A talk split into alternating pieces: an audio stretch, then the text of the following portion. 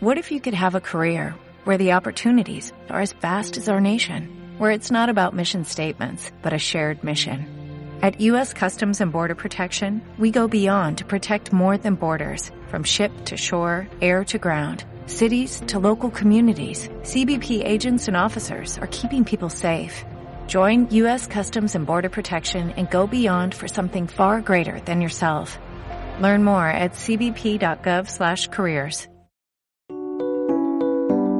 El 16 de abril de 2021, en la sede de The Objective en Madrid, se celebraba una nueva edición de Café Vienés. Miguel Ángel Quintana Paz, filósofo de carrera y colaborador de esta casa, conversaba con Félix de Azúa, escritor, filósofo y académico de la lengua, sobre política identitaria, la desviación de la izquierda y, cómo no, filosofía. Sin más dilación, te dejamos con esta magnífica conversación entre ambos.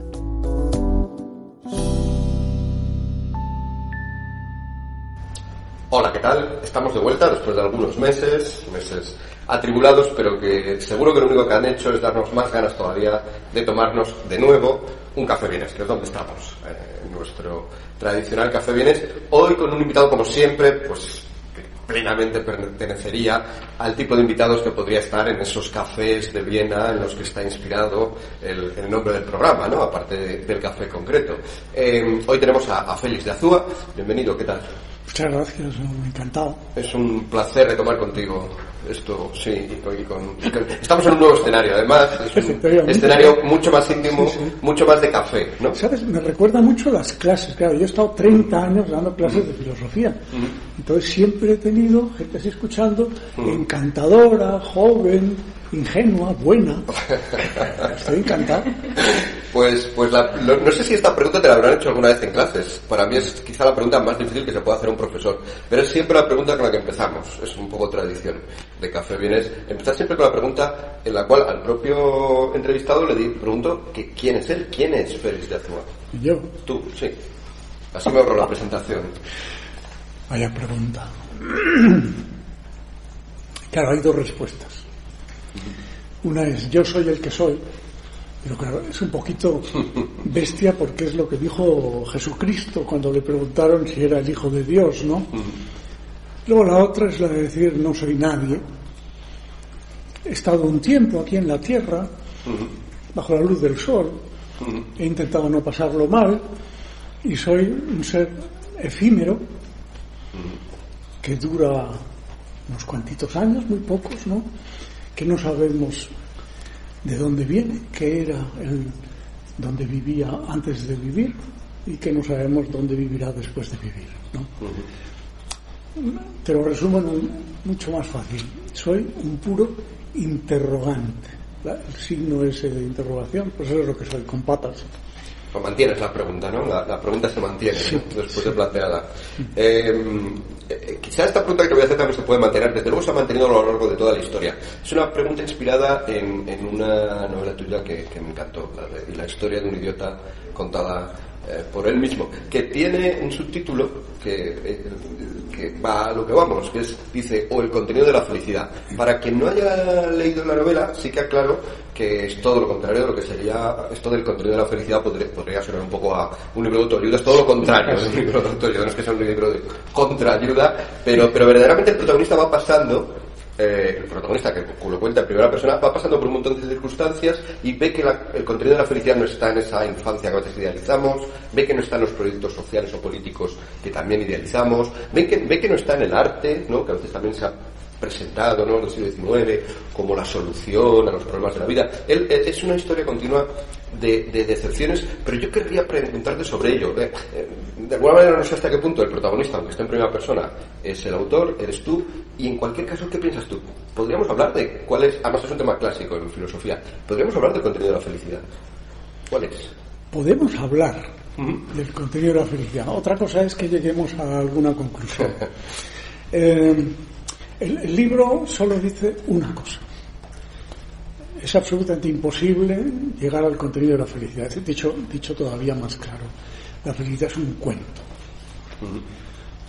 La felicidad solo existe para los publicistas, los, los de las... eh, Iván Redondo se llama, ¿no? El que manda más en todas partes. Ese sí, ese cree en la felicidad. Los demás cuando son jóvenes, y esa es la novela, muchas veces caen en esa trampa y se lo creen. Hay, mucha gente que les vende felicidad. Los bancos les venden, eh, haz esto y lo otro y dentro de cuatro días tendrás un piso estupendo. Y todo el mundo les vende felicidad, es una cosa espantosa, realmente es insoportable. Claro, la novela lo, que va diciendo es la cantidad de artículos que nos vendían a los de mi generación horrorosos, el Partido Comunista, el Partido Maoísta, el FRAP, todos los partidos. Todavía no existían los nacionalistas, que son los peores, los que venden el artículo más corrupto y, pestilente, ¿no? No existían. Pero estaban todos los otros. Entonces íbamos comprando, nos decían, hombre, serás muy feliz si con tu comunidad, con el pueblo, el pueblo, pueblo con una P enorme, ¿no? Con el pueblo y tal. Y tú serás muy feliz. Y te metías en aquello horroroso. O sea, para empezar no había nadie del pueblo, claro, absolutamente nadie, ¿no? Como ahora.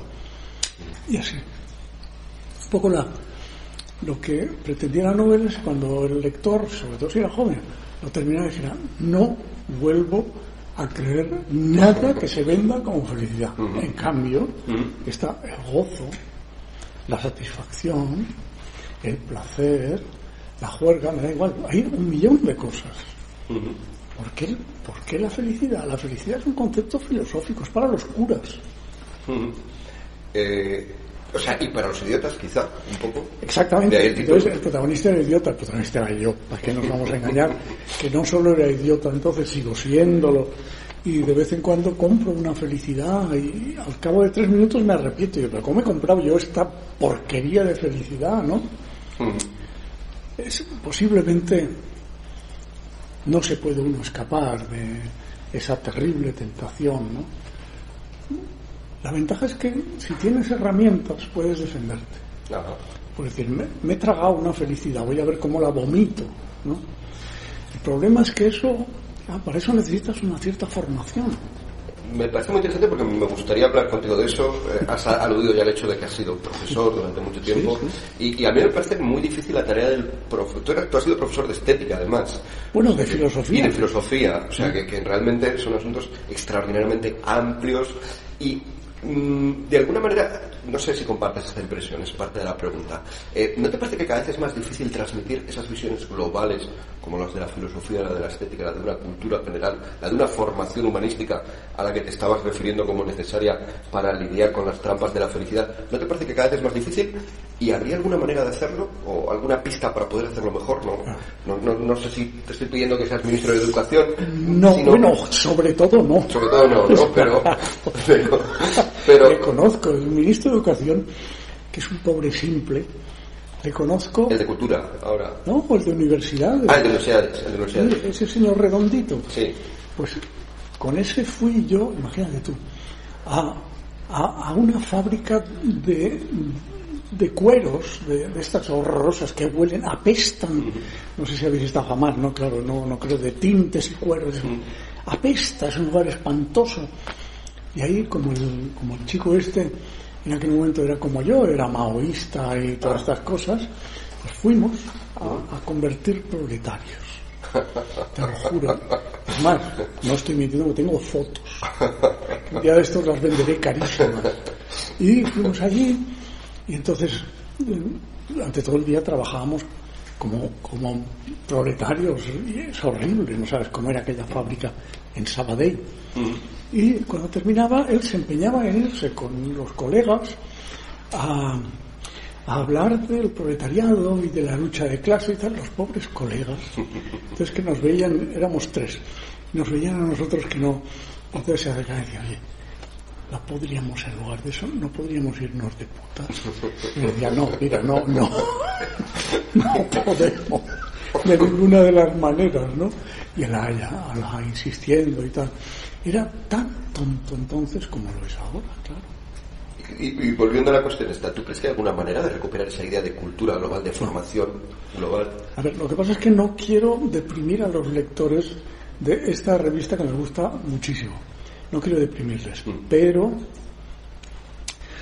ah, hay un cambio de época, de era, posiblemente, pues es distinto. Un cambio de época es el paso del románico al gótico. Un cambio de era es el paso del eh, paleolítico al neolítico, no tiene nada que ver. es, otra cosa. Y yo creo que estamos en un cambio de era.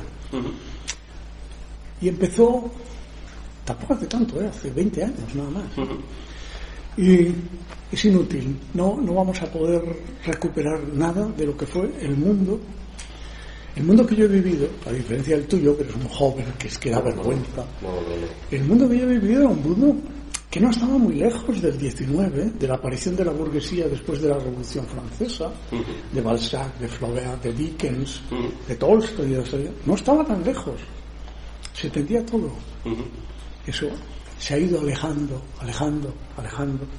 Y en este momento yo tengo una cría de nueve años, ¿eh? o sea que tengo información muy buena en este momento todo eso para ellos es como para nosotros entonces la Edad Media, mm. los Reyes Godos, o sea, Balzac, Dickens, nada, nada, absolutamente nada. Es irrecuperable. Hasta el punto que habrán observado, claro, no solo el ministro de Universidades, que acabo de hablar de él, sino la ministra de Educación, mm. es uno de los seres más extraordinarios. Tendría que estar en, el Museo de Cera de, Madame Tissot, es un ser absolutamente incomprensible, es, un monstruo. Pues esta señora ah, ¿cómo lo podemos resolver? Suprimiéndolo. Suprimimos los suspensos, mm, suprimimos las dificultades, la gente no tiene que memorizar nada, no tiene que aprender nada, que se diviertan. O sea, ha convertido la, la educación en un botellón que ahora empieza a los 12 años. Es así, ¿eh? ¿eh?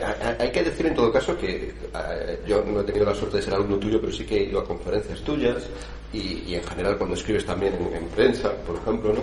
Eh, siempre me has parecido una persona extraordinariamente clara, ¿no? Eres, ah, mm, dejas muy, lo estará comprobando también ahora seguramente nuestra audiencia, ¿no? Pero incluso cuando hablas de asuntos mucho más complicados, me gusta que eres muy claro y a la vez muy concreto. Son dos virtudes que parecen obvias cuando intentamos hablar con los demás, intentamos ser claros y concretos, pero no siempre, sabes de sobra, que no siempre se cumple en la academia, ¿no? Y, quizá incluso en, el área de estética y de filosofía, especialmente poco. Eh, nada. O nada, ¿no? no, no ¿por, qué crees? ¿Por qué crees que ocurre eso? ¿No crees que eso además también ha pasado a la política y ya en la política cada vez se entienden menos muchas cosas que se quieren hacer? ¿Por qué esa obsesión con el lenguaje oscuro en vez del lenguaje claro? hay dos partes en la pregunta, vamos a diferenciarlas. La primera, la obligación de la claridad, que es la cortesía de la filosofía, es ser claro y que te entienda todo el mundo. Eso para mí fue una obligación desde el principio, porque soy de escuela francesa. Claro, yo me formé en la Sorbona, en la época de Foucault, de Derrida, eh, Deleuze, toda aquella gente que, como sabes, son incomprensibles. En aquel momento nos parecía que los comprendíamos. Yo creo que sí que los comprendíamos, pero no nos dábamos cuenta de las consecuencias. Las consecuencias han sido atroces de Foucault y de toda esa gente viene, por ejemplo, la obsesión por la identidad que tenemos ahora y que se ha convertido en una plaga. La presencia de, de, en las facultades americanas, en los campus americanos, ha llevado a que los campus americanos ahora sean el lugar más reaccionario del mundo entero. Son realmente, o sea, son racistas. Bueno, entonces, claro, precisamente porque creo que entendí bien la enseñanza y les estoy agradecido, ¿eh? porque claro, en aquella época no eran tan famosos, eran amiguetes, cuando terminaba la clase ibas, oye Michelle, esto que has dicho. Entonces les estoy agradecido, eran muy buenos profesores, para que no nos engañaran, buenísimos. Y la consecuencia fundamental para mí fue, pero ¿por qué lo explican todo tan oscuro? Y en algún momento se lo, pregunté en una ocasión a Baudrillard. ¿Ah, y Baudrillard me dijo, ah, no, no, escuché, escuché. Porque hay que obligar al lector a que se sacrifique. Porque el que no hace ningún esfuerzo, pues no es un buen lector. ¿Te das cuenta del paternalismo o el complejo de superioridad? Pero en buena medida era ese. Y es un, es un viejo asunto que les viene de la escuela alemana de Frankfurt, de, Adorno, de Benjamin, de todos estos. ¿no? Hay que escribir oscuro. Pero tú no seguiste esa no, no, táctica. Todo lo contrario. Aquello que no podía explicar con claridad, para mí estaba claro que no lo había entendido. Y eso que me pasé tres años con Hegel, ¿eh? y creo que todavía lo puedo explicar con claridad. Pero es posiblemente lo más oscuro que he leído en mi vida, ¿no? Fascinante. Y la otra parte de la pregunta, ¿no crees que eso ha pasado a la política un poco, ese, esa eh, obsesión por cierta oscuridad? En, la política es el mismo es el mismo fenómeno, pero infinitamente más deshonesto. Porque finalmente los filósofos oscuros, sobre todo la escuela francesa, porque los ingleses nunca picaron, al revés, escribían artículos muy irónicos en el, en el New York Times y en el Times Literary y tal, les tomaban el pelo. Pero la, la herencia, desdichadamente, es una herencia que cayó en la izquierda. Es absurdo porque todos los filósofos que venían de la escuela analítica, sobre todo, Paul de Man, bueno, Paul de Man, etcétera, ¿no? Eran de extrema derecha, pero muy de extrema derecha. Entonces, es la izquierda la que de repente toma esta herencia y comienzan a utilizar un lenguaje imposible. Y es un lenguaje para pillar a los ingenuos, para pillar a los críos. Fíjate que, por ejemplo, Podemos, esa condena, eh, nace, claro, en la Autónoma de Madrid y en la Facultad de Políticas, en donde no hay una sola célula gris. Eso es un melonar, como decía Ortega, Ortega cuando ya estaba muriéndose, estaban allí sus discípulos, uno de ellos era Paulino Garagorri, y se inclinó, maestro, maestro. Y el Ortega dijo, Paulino, por favor, cuídame este melonar. bueno, cogiendo, siguiendo con la cuestión de la identidad, efectivamente, que es una cuestión muy de estos, de estos pensadores o de estos profesores, eh, y llevándola un poco, y siguiendo con la política, ¿no? Y eh, has hablado antes, has aludido al, nacionalismo, es otra faceta tuya, ¿no? Tú, tú, te has implicado en cuestiones, bueno, nos has contado ya, incluso que desde muy joven y con Castells, ¿no? Te has, te has implicado en cuestiones políticas más directamente o más hablando de ellas. ¿Te parece vamos a hablar de ellas en, tu región natal, ¿no? de Cataluña, em, y del nacionalismo, eh, concretamente? Em, esta obsesión por la identidad a menudo eh, se ha identificado mucho, también los días a ello, con la derecha, con una especie de fascismo, con una especie de identitarismo que tenía que condenarse por ser. Tú mismo recientemente alguna vez has dicho eso, que no hay nada más de ultraderecha en España que los nacionalistas. Eh, pero ¿no sería ¿No existiría la posibilidad de pensar que al final, como tú mismo has descrito, dado que la izquierda ha cogido todas esas cosas, la izquierda real, la izquierda que obtiene votos y que está en los parlamentos, eh, hoy en día eso es la izquierda? Más que... Bueno, es, uno de los retos más apasionantes. Claro, por una parte, los nacionalistas reales, PNV, Junts per Cat, eh, no sé cómo se llaman ya, ¿no? Todos esos eso es ultraderecha, pero de manual. Ponen por delante el territorio, el ciudadano no tiene derechos, no existen los derechos, los derechos son del territorio, el territorio es una entidad sagrada, son teológicos, todos ellos vienen los vascos de los carlistas vascongados y los catalanes de Pujol, o sea que da lo mismo, ¿no? Por un lado están estos, ultraderecha de manual. Pero a sí mismos no se consideran derecha. No, pero ellos dicen lo que sea, da igual. O sea, ¿cómo, ¿cómo puedes creerte lo que dicen los políticos? Y luego está la izquierda, que es una izquierda. Uno de mis maestros en política es Félix Ovejero, que tiene un libro entero dedicado a una cosa que se llama la izquierda reaccionaria. La izquierda actual real, es decir, la de Iglesias, la de Colau, la de toda esta gente, es una izquierda reaccionaria. Es decir, una izquierda que se ha tragado todos los elementos de la ultraderecha. La identidad, los agravios, las, las minorías ofendidas, las lenguas, las lenguas como derechos. Y dices, pero oiga, usted es de izquierdas. ¿Usted ha leído alguna vez un libro de izquierdas? Porque es que son de una ignorancia absoluta, esto es verdad, ¿eh? empezando por los madrileños, que no saben nada. Solo han visto series de televisión, o sea que no. Entonces estos tíos se han tragado todos los mitos identitarios, racistas, etnófobos, mm, excluyentes. Siguen creyendo que son izquierda. Pero por eso no es que es eso hoy la izquierda real. O sea, hablemos de la izquierda real, no de la idea que tiene de la izquierda Orgero, por ejemplo, ¿no? Hablemos de la... Es eso hoy, ¿no?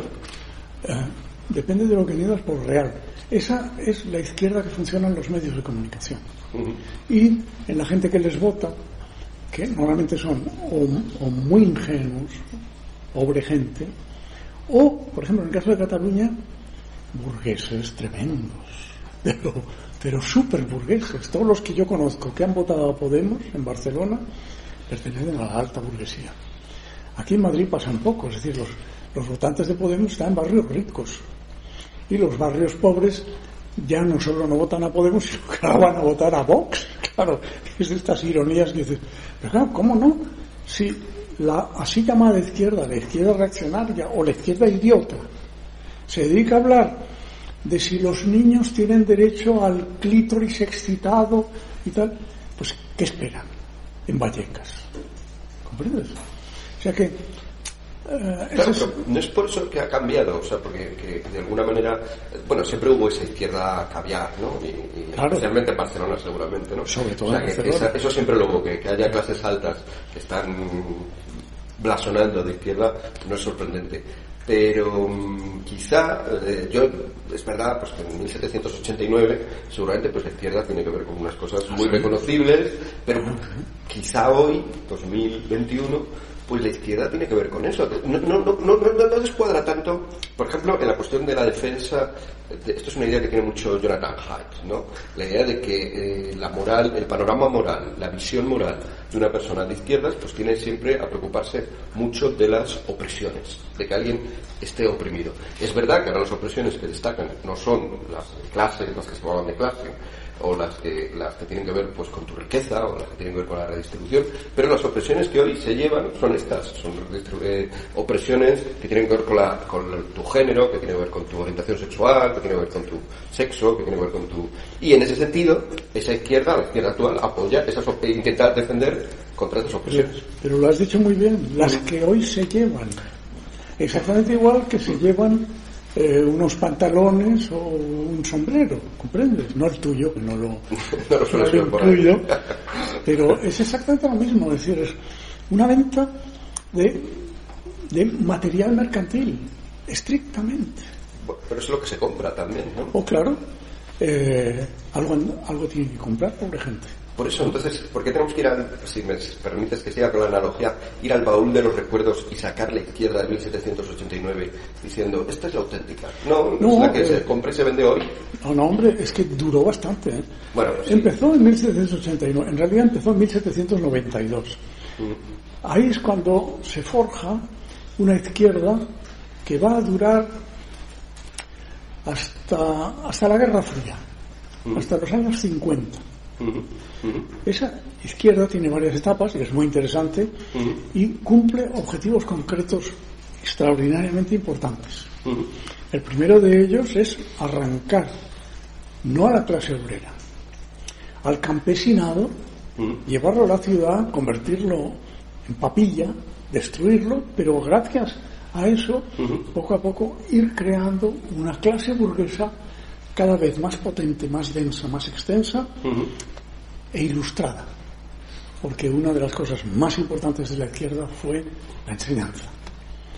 Que todo el mundo pudiera leer y escribir, que todo el mundo leyera libros, tanto en Inglaterra como en Francia, como en, Italia, en España no. Pero bueno, dejemos el asunto. Entonces esa izquierda cumplió con su obligación hasta que le entraron todos los miedos a partir de la revolución de 1917. Claro, cuando aparece una gente que dice que son los herederos de la revolución francesa, van Y muchos de ellos se lo creen. De manera que todavía ahora hay gente que es estalinista. Cuando tú crees que eso es una perversión de, esa, izquierda de antes. Bueno, no es que sea una perversión, es que, vamos a ver, Stalin es exactamente como Hitler, lo mismo. Los estalinistas y los comunistas estalinistas son exactamente como los nazis, son lo mismo. Aceptan el orden, en el caso de Rusia, el orden de 60 millones de asesinatos. Eh, y así nos vamos a Oriente y nos vamos al sudeste asiático, ahí los Khmer rojos, pues ya sabes todas las que... Tragan todo eso. Y se presentan y dicen, no, no, yo soy comunista y tal.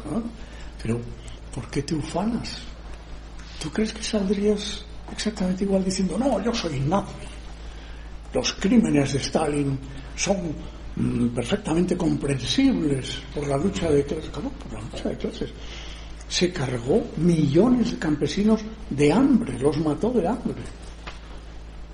Hasta el punto de que hay muchísima documentación sobre el canibalismo de aquellos pobres campesinos siberianos. Esa sería entonces ya una desviación de la, de la izquierda y luego crees que habría otra, que sería la actual. La desviación comienza con 1917, con la Revolución Rusa y con una parte de la izquierda que se la cree.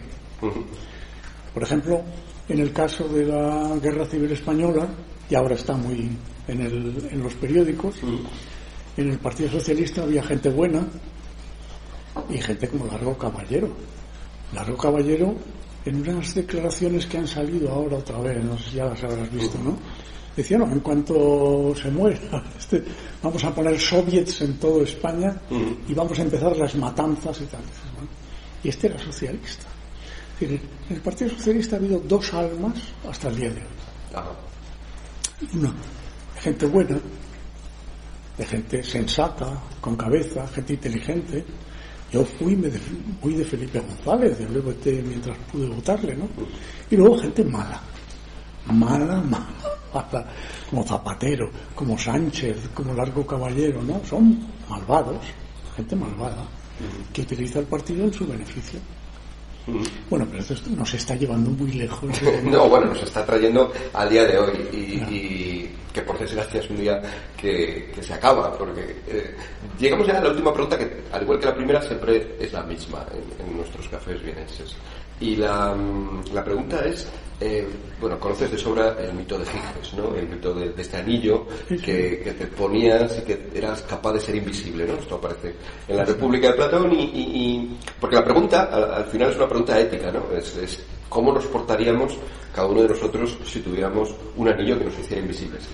No te voy a preguntar la pregunta tan grande, pero sobre qué harías en toda tu vida, sí lo primero que harías. ¿Qué sería la primera cosa que si tuviéramos aquí el anillo de Giges y te lo pudiéramos poner, qué sería lo primero que harías?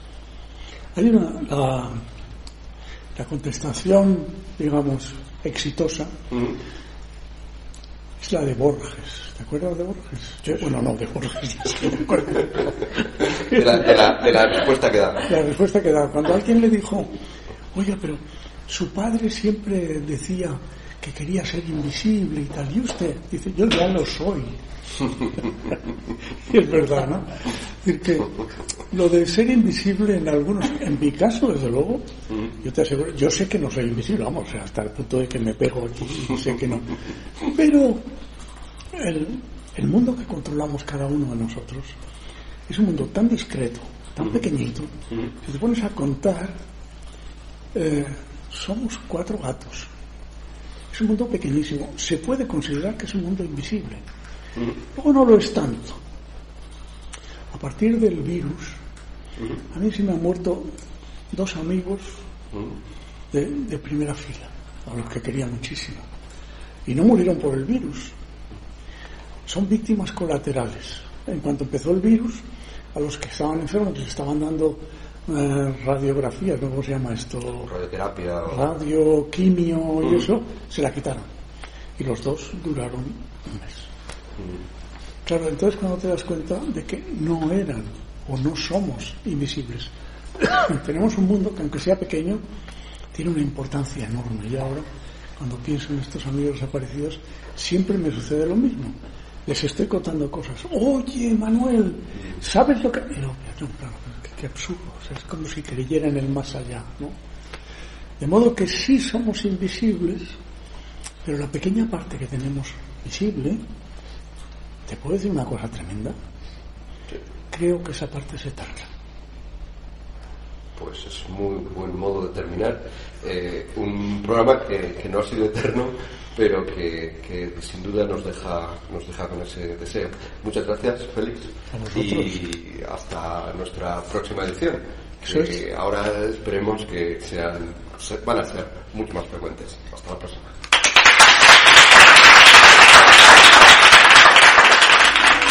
Muchas gracias por escuchar The Objective Live Podcast, una producción de The Objective. Te esperamos en la próxima edición.